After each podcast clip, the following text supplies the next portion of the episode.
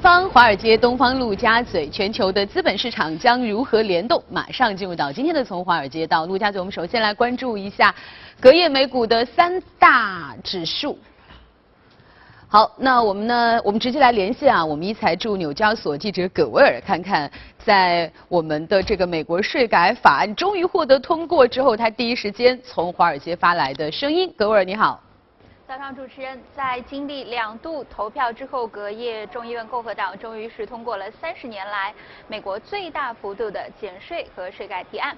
提案将会送交特朗普进行签署，不过美国总统很可能会等到明年一月才会签署该法案。白宫经济顾问加里科恩表示，这将取决于本周所进行的政府预算开支方案的谈判进展。根据《华尔街日报》的报道，税改法案中所出现的赤字可能会触发一些预算规则，比如说所谓的 “pay as you go”，也就是现收现付制。这个规则呢，限制了国会要想要减少某种收入的时候呢，就要靠增加其他收入来补齐，迫使政府严格约束预。算，那么这个规则一旦被触发呢，可能会导致自动削减支出的情况发生。与此同时，国会需要继续达成预算协议，以避免政府关门。如果国会能够在决议中通过独立条款来废除上述的规则，税改法案就可以在今年完成签字。但如果没有办法在国会年底休会之前完成，那么为了推迟自动支出削减，特朗普很可能必须要等到明年一月。才签署税改法案。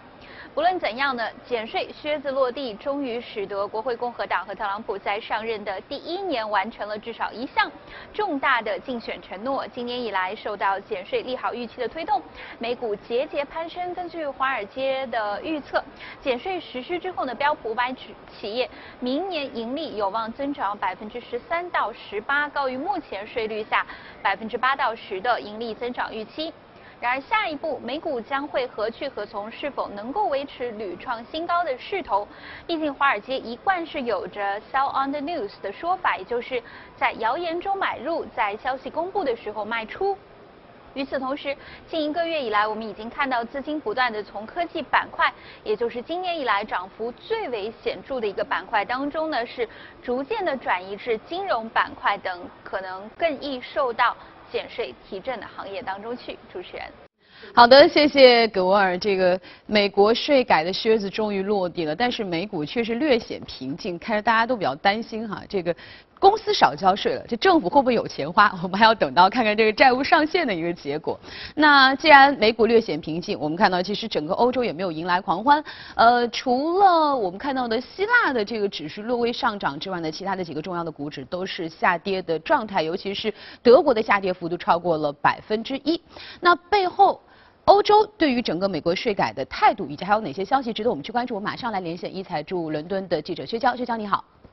好的，主持人，周三欧洲股市连续第二天的下跌，由于市场已经提前消化了美国税改这一利好的消息，投资者获利离场。截至收盘，欧洲斯托克六百指数下跌百分之零点七三，报三八八点幺八；泛欧金三百指数则下跌百分之零点七三，报幺五二七点幺三。此外，由于欧元的快速走强，德国 DAX 指数盘中跌幅一度扩大到了百分之一点四。此外，值得注意的是，近日欧元区的债市出现了抛售潮，主要受到了利好的经济数据、欧洲央行官员对于退出 QE 政策的鹰派措辞，以及美国税改有望本周落地等多方面因素的影响，投资者的风险偏好明显的上升。周二时，十年期的德国国债收益率上涨了八个基点，刷新三周的高位至百分之零点三八四。在此基础上，该国债周三继续上涨了两个基点，收益率最高报百分之零点四零七。周三，欧盟委员会正式宣布，英国的退欧过渡期将在二零二零年的十二月三十一日结束。在过渡期内，英国必须遵守欧盟的贸易政策。而欧盟的首席代表巴尼尔则表示，这一过渡期将为英国提供充足的准备时间。过渡期内，英国相应的义务与福利都将维持不变。此外，IMF 的总裁拉扎德昨天在伦敦出席有关会议时表示，英国的经济因为退欧而遭受到了明显的损失。与其他的国家相比，英国的经济增长令人失望。IMF 预计2018年英国的经济增速为百分之一点五。同时，拉扎德认为，如果失业率下降未能对薪资增速产生足够的推动，那么英国央行可能需要加快紧缩的步伐。主持人，好的，谢谢薛潇。呃，美国税改的靴子终于落地了，特朗普也终于迎来了他上任之后的首个立法的胜利，应该说是一个具有里程碑意义的时刻。但是我们看到全球的资本市场似乎在这样一个重要的时刻显得过于平静了。但是到底此刻的平静是否是为了明年的爆发积蓄力量呢？那明年是税改之后执行的第一年，明年的美国股市又会是怎样的走势？马上进入到今天的全球关注。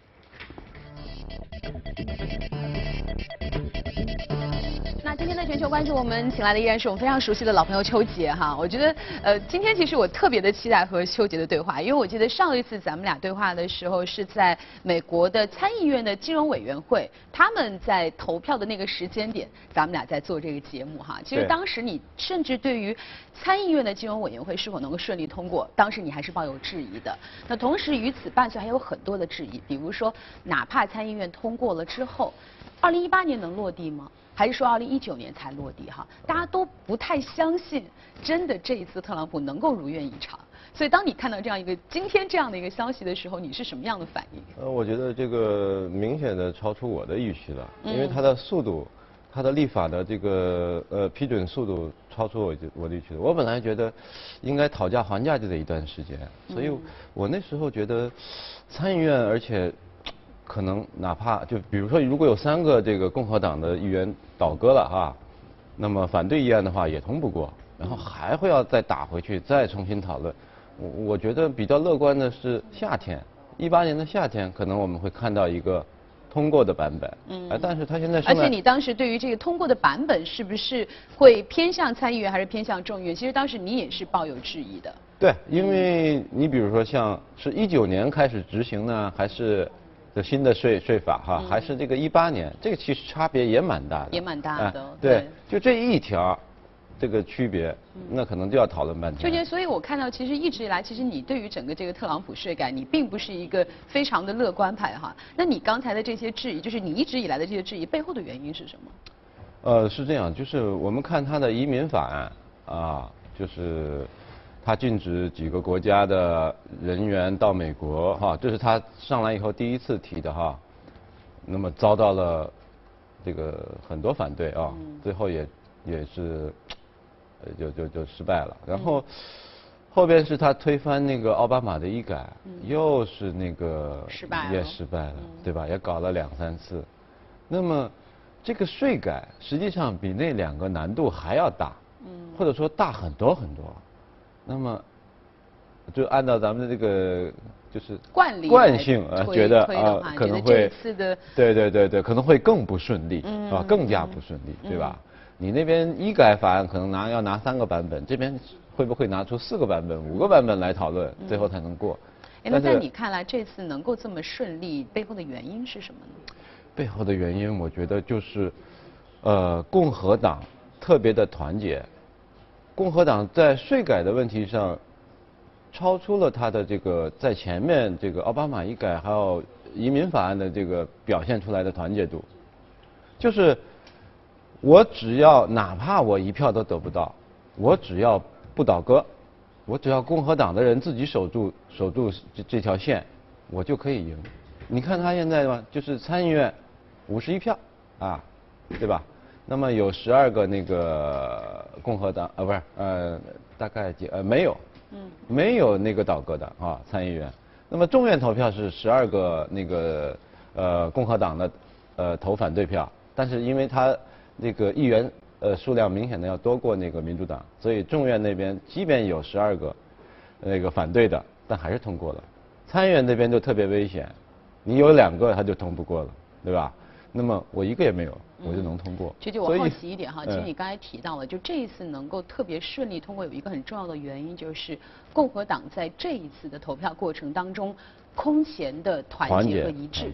好了，那我的问题是，这一次共和党的团结和一致，是因为经过了前面这么多的纠结之后，大家对于特朗普有了特别的支持，还是说就这个税改法案本身，它非常的符合共和党的利益？和他们想推行的政见，所以在这一件事情上，他们他们特别的一致。我认为是这样，我认为这个事情肯肯定很多议员想到的是一八年那个要中期选举了，啊，要呃国会要重新选那个议员了，那么他们可能会认为呃，特朗普的税改，呃，会有利于经济，那么这样传导下去，就会选民会更加倾向于支持支持特朗普税改的人来当选。嗯。所以呢，所以他们会表表现的比较团结啊，我觉得是这样。嗯。呃，如果说他认为我投反对票对我下一次。这个一八年底的选举的时候有好处，那我就反对了呀。显然他们这么团结，是因为他们感觉到一八年底我应该是站在特朗普的这个这个支持税改的这个这这个阵营里，我才有更大概率当选。我觉得是这样。嗯，所以我们看到这个特朗普这个二零一七年走过的历程，我们也看到这个哪怕前面几个小失败，你遭遇了。但只要在那个重要的事情上，你能够成功，其实还是一个 很好的一个啊往前的这样的一个动力。对，而且你如果现在看的话，他现在还不到一年，对吗？他执政还不到一年，对吧？一月份上来，那实际上他取得了这屡败屡战啊，屡战屡败，这个还是取得了不小的成绩的。那不不管怎么样，那个呃股票涨幅。可是可是创纪录了，对吧？嗯，哎，我们来说说这个股票的涨幅哈，有很多人也非常的期待，二零一八年将会是美国这个近三十年来最大的税改，呃，事后实施的第一年哈。对于明年的整个美股的这个走势，你们的看法是什么？我我我我我的看法还是嗯比较乐观，因为现在今年是第九年的牛市，对吧？那明年应该还会延续。为什么这么说呢？因为现在税改的呃法案落地了。但是，呃，对于实体经济，特别是上市公司的业绩的影响，我们还没有看到，对吧？现在只是估算。那有的人说可能影响呃增加个百分之七八，对于每股收益。那有的人说可能要增加百分之二十。嗯。那么如果取平均数，可能增加个百分之十二，是吧？对标普的这个五百的上市公司，他们的每股收益可能会增加百分之十二。但是具体到多少，我们要等到第一个财季的季报出来。对对吧？一八年的一财呃呃第一财第第一季的财报出来，出来以后看一下，特别是标普五百，那么他们的每股收益整体有多大的提高？那个时候我觉得，呃，在此之前都是安全的。我觉得至少在四月份之前，这个美股还是安全的。嗯，你刚刚提到了，就是说大家可能普遍的预期是在标普五百的这些股票当中哈，可能明年平均可以录得百分之十二左右的这样的一个涨幅。那么对于科技股来说，明年科技股不好说，因为科技股呢，它确实是涨幅比较大了，这是第一。第二呢，他们受益于税改的这个幅度呢，确实是小的啊。这这个，因为他们现在实际的有效税率大概也就百分之二十，啊，你现在把税降到百分之二十。对他来讲，其实差别不大，啊，那么还是更多看好就是呃工业股，呃呃还有那个消费股，消费类的。那么工业类的呢，因为它呃马上它还要搞一个这个基建一万亿的啊一万亿的基建，我们你看昨天领涨的也都是基础材料啊这些啊铜啊铁啊这些，那么。搞基建的话，这个呃呃材料啊，工业股啊。呃，这些还是会呃预期还是会涨幅应该会更加好一点，但是呢，科技股不能说没有机会，为什么呢？因为科技股它的并购多，啊，再一个我们看到你像科技的这些互联网巨头，它是不断的要侵入到别的行业去，啊，你比如说亚马逊现在可能大家在讨论它，呃，就是呃药房啊，药房的业务哈。这个这一块是它最容易，因为它利用大数据啊，还有它的物流的优势啊，最容易来介入的。那么，它有可能收购哪家大的连锁药房哈？这这个是很可能的事情。所以你不能说它没有机会，但是只能说概率小一点啊，概率小一点。要看这些科技公司怎么玩。如果这些科技公司它给自己增加一些实业的力量。或者说用他的力量去改造某一部分的这个实业，或者进入某一部分的对他前面前面买了一堆超市，对吧？Whole Food 是吧？全食啊，这些做生鲜的。他现在他要开始往那个连锁药房是是。对对对。像这几个板块，其实还是还是有非常大的蓄能存在的。对对，包括你像我们阿里这边搞的这个试试车试驾，嗯，这种是吧？创新，这个对四 S 店，你说没有冲击吗？那肯定有冲击啊。所以它这还是科技股也还是有机会，但可能没有前两年那么呃。那么大哈，那种概率上涨，股价上涨的幅率幅度可能会小一点。嗯嗯嗯，所以明年是有可能是一个美国这个普涨的概念，而不是以科技股领涨的这个概念。对它的过去落后涨幅的，像工业股啊，像这些修桥架路的这些看得到，因为它那个墙也还是没有开始修呢。嗯。就是墨西哥那个边境的那个墙还没修，但他肯定要修，因为这是他的承诺嘛，肯定要修。嗯。所以。呃，再一个呢，就是说，为什么说美股明年还会好呢？就是说，呃，特朗普呢，他到现在他没有超预期的，他做的都是他竞选前的承诺，啊，税改也好，移民也好，啊，推翻奥巴马医改也好，啊，修墙也好，没有一条是超出华尔街预期的，嗯，都是在他的那个竞选承诺单子上。那么他有没有可能做一些？超预期的，更加按他的性格来说是可能的。对，就是大家都没有想到的，他当初也没有承诺的，啊，有没有做出一些超预期的事情来？呃，这也有可能。所以你现在这个时间，那还没有远远没有到美股到巅峰，然后开始下来的时候。我觉得到夏天的话都是安全。嗯。啊。那另外，其实刚才我们在连线这个美国我们的记者的时候，其实他也谈到了哈，这个呃整个其实美国市场对于这一次，虽然说这是呃这次税改法案过程当中最重要的一次投票，因为它是基本上最后一次投票了哈。对。但是整个市场相反显得比较平静。那一方面呢，当然是因为这个消息已经提前被消化过很多次了。另一方面，其实刚才他也谈到了，就是说大家对于接下来到底这个政府的这个债务上限的问题，其实大家还是蛮担心的哈。那对于这个你怎么来看待？我觉得这个这个是小问题啊，这个是小问题，小问题，债务上限小问题。因为对美国政府来讲，他他确实是这个债多了不愁啊，狮子狮子多了不咬。因为过去以前克林顿也是对吧？那个时候呃执政的时候不也是，好像还有布小布什的时候也是，那都有这种问题。但他之前其实也因为这个债务上限无法达成一致，也造成了这政府的关门啊。你觉得这次有可能会？他关门的话，他。关不关门，最后他总归还是要再开门，对，所以我觉得这这个这个不不不不不用太走个流程对，现在最终还是会达成一个一致。对对对，现在比较低迷呢，是因为什么呢？是因为啊，是因为呃，交易员和那个基金经理都去度假了。哦。对于欧美那边来讲，都去度假了，所以呢，也没有什么大的事情了。你像税改啊，大家知道这肯定也也都也都能通过了，所以就。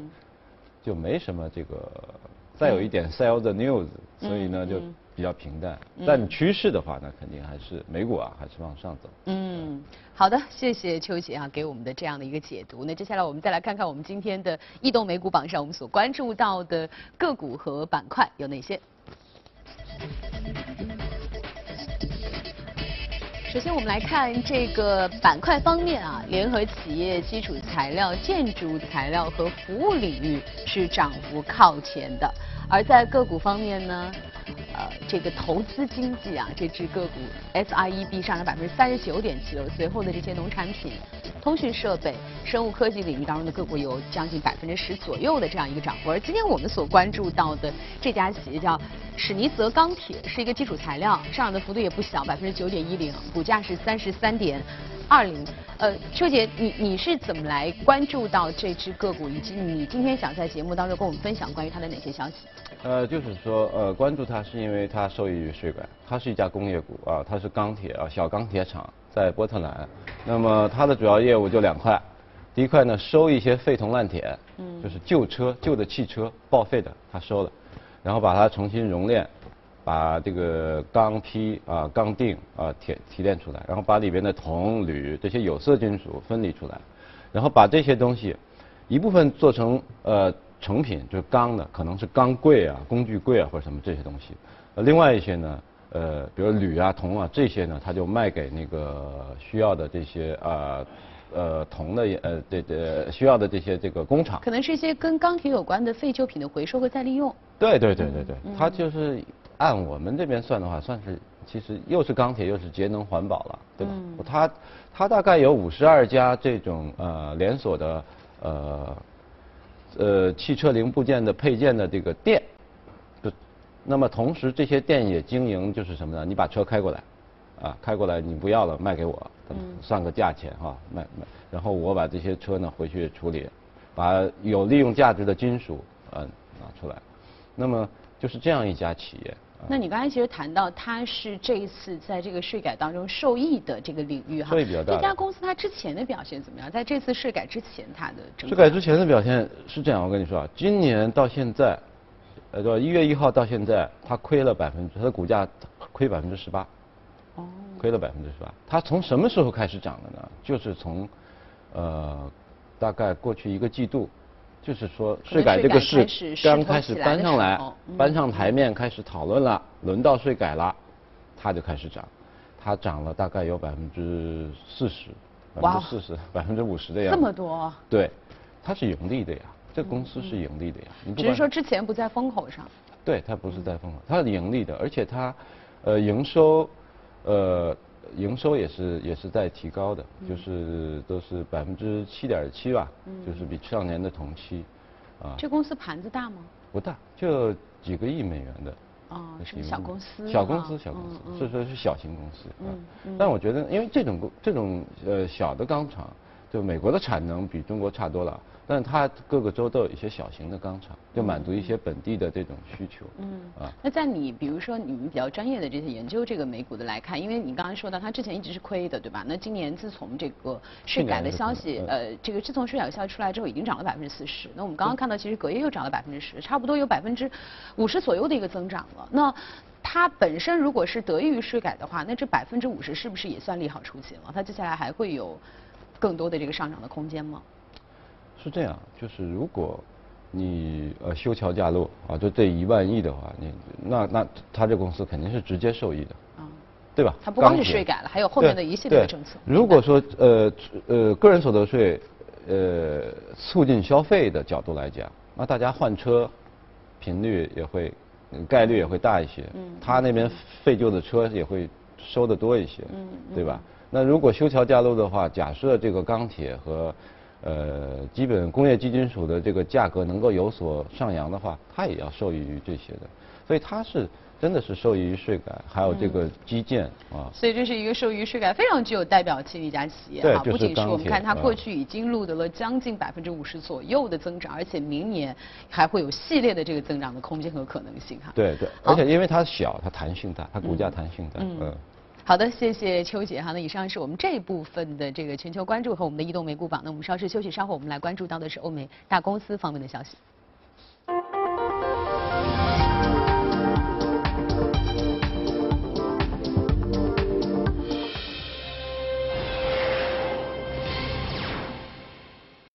好，以下我们关注一下公司方面消息。苹果在周三发布声明，解释了为什么人们觉得手里的这个 iPhone 变慢的原因。苹果说呢，这个锂电池的寿命会随着充电次数还有使用的时间不断的衰减，同时呢，寒冷的气候也会导致其表现欠佳。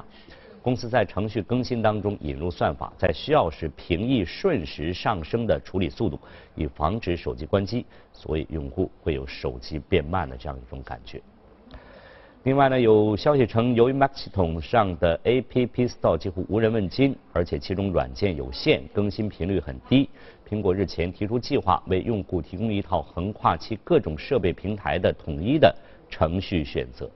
据了解呢，苹果目前计划在明年秋季的 iOS 和 macOS 大版本当更新当中呢，做出这个调整。理论上，如果2018年后期发布计划不发生变化的话，这个改变可能最早会在下季的苹果年度开发者大会上公布。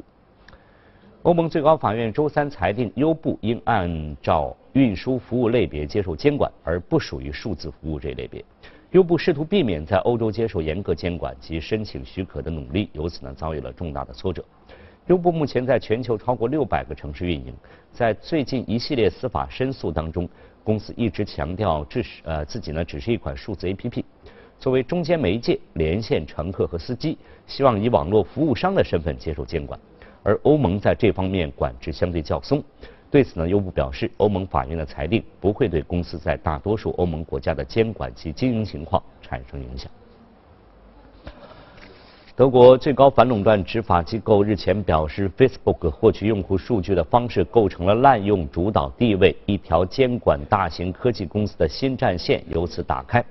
德国联邦企业联合管理局近日公布了初步的调查结果，指控 Facebook 滥用其作为德国主要社交网络的地位，迫使用户允许该公司从第三方来源收集用户的数据。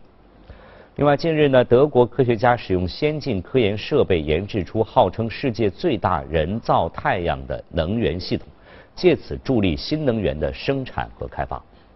近日，德国于利希市一座太阳能热电厂的科学家们研制出号称世界最大人造太阳的能源系统。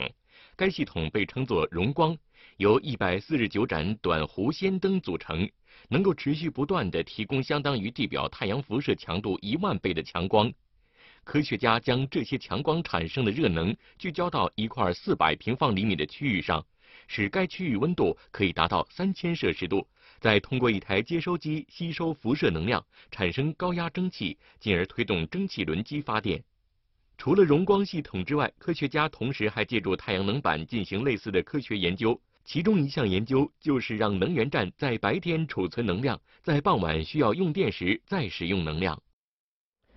由于同邮政银行整合的协同效应，德意志银行计划裁员不超过一千人，其中呢，德意志银行将裁员不超过两百五十人，邮政银行裁员不超过七百五十人。目标是通过提前退休方法裁减三分之二，通过解聘方式裁减三分之一。据称呢，这一计划将在二零一八年十月底之前决定。迅雷 CEO 陈磊周三表示，迅雷计划于明年上半年在美国和欧洲推出云计算服务，成本仅为亚马逊的三分之一。此外，计划于明年一月或二月向中国邻近的其他国家拓展业务。受此提振，迅雷盘前大涨，嗯呃价报在十三点一美啊十三点一美元每股，涨幅是在百分之六点二四。另外，莱特币今年以来已经上涨超过了七十五倍，这一数字，加密货币创始人李启微周三宣布清空所有持仓的莱特币。他在某论坛上发帖称，过去几天已经卖出并捐赠自己所有的莱特币，莱特币已经让自己足够富裕，不再需要将个人的财务自由和莱特币的成功联系在一起，并强调交易不足以冲击市场。受市场担忧，创始人抛售对莱特币未来前景影响，周三莱特币一度大跌超过百分之十。好，公司方面的消息就这些，以下进入今天的美股放大镜。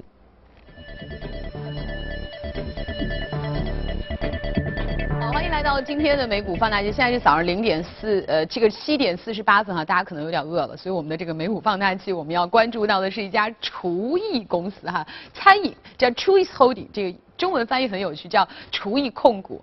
呃，股价上涨百分之一点七啊，目前是报在二十六点八五哈，这是一家墨西哥餐厅。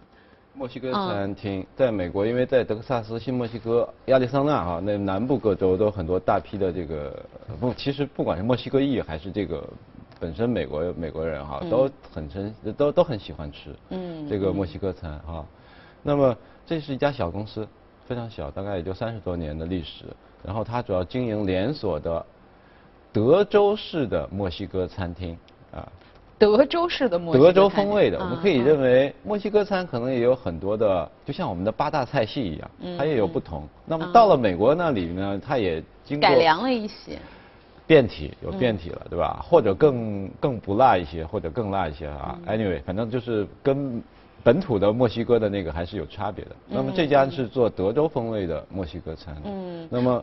对，我们看到其实这家公司的盘子其实挺小的，四个多亿美金哈，四个多亿。呃，然后你刚才说到也是一家这种就是小型的这种连锁餐厅，为什么今天邱杰选择要把这个公司摘出来跟我们说？呃，还是那个思路，呃，税改呢最大推动的呃受益最大的是消费股啊，消费股这个餐厅连锁也是消费股啊。嗯。那么如果呃个人所得税降下来以后，个这个经济好了，那么大家。呃，不管是因为工作更忙没时间做饭，还是因为兜里的钱包更多的钱，那么更多的机会出去吃饭，那么对于呃餐厅来讲都是都是好的。都是利好的。对对，都是利好的。嗯所以我们嗯看它，其实昨天涨百分之一点七，已经幅度不小了。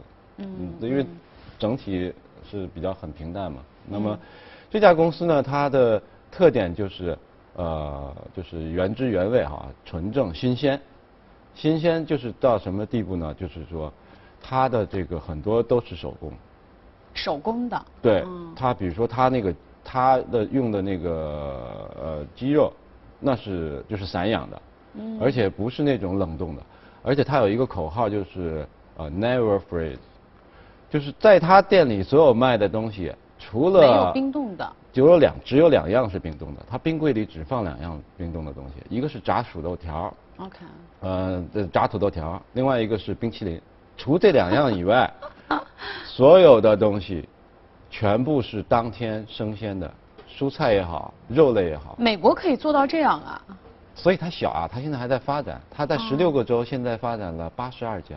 嗯嗯。啊。你在美国的时候吃过他们家的东没有。西吗？哦那么其实它的那个主要还是就是传统的，就是墨西哥，就是呃什么腊肉卷儿啊，什么这种常见的肉卷儿啊，还有一些鸡肉啊，白白那个白鸡肉啊，什么这种。嗯。然后它为了保证这个食物的这个呃风味啊风味。它在新墨西哥州的一个谷地里边，山谷里边就雇了好多呃签了几十年的长期协议，就那块地的辣椒只能卖给他。哦呀，青辣椒，而且红辣椒他从来不用，他只用那块地因为。他还挺有匠心的这家公司。哈对对对，而且他所有的每家店里呢设计风格是这样的，有一些鱼木头的，木头做的，嗯嗯在天花板啊，它挂在天花板上，木头的鱼，还有一个是呃艾尔维斯普莱斯利的，呃，这个是他们创始人的偶像，嗯所以嗯他的大照片，猫王是吗啊，对，猫王的大照片 嗯都都贴在店里边，嗯啊，你这么说，我好像去过。你我好像去过，因为这个，嗯，因为我我我觉得，其实在美美国的，就是说，只要在美国待着的时候，我觉得，可能墨西哥餐是你的。会某一天你会突然很想要吃一吃的一个东西，对。就你可能并不会每天都吃，因为它可能热量比较高，但是它确实有它特殊的存在哈。你会对吃要想起来就吃一点儿。然后我记得好像我第一次去德州的时候，我嗯。吃过 chewy，对，而且墨西哥餐实际上是逐渐从南向北扩张的一个过程。嗯在早先，其实，在 Ohio 啊，我觉得是从西南，然后向这个东北对 逐渐的扩张或者向中西部，它就往嗯北，就是按那个纬度啊，越来越冷的地方越就会越来越出现，就会出现这个墨西哥裔，还有这个他们的餐厅，嗯啊，然后嗯当地的人也会逐渐的喜喜欢这个这个口味。嗯嗯所以我觉得他这家公司呢收益很大，而且他确实是在呃营收啊，确实是在净利润有波动，跟它的成本有关系啊。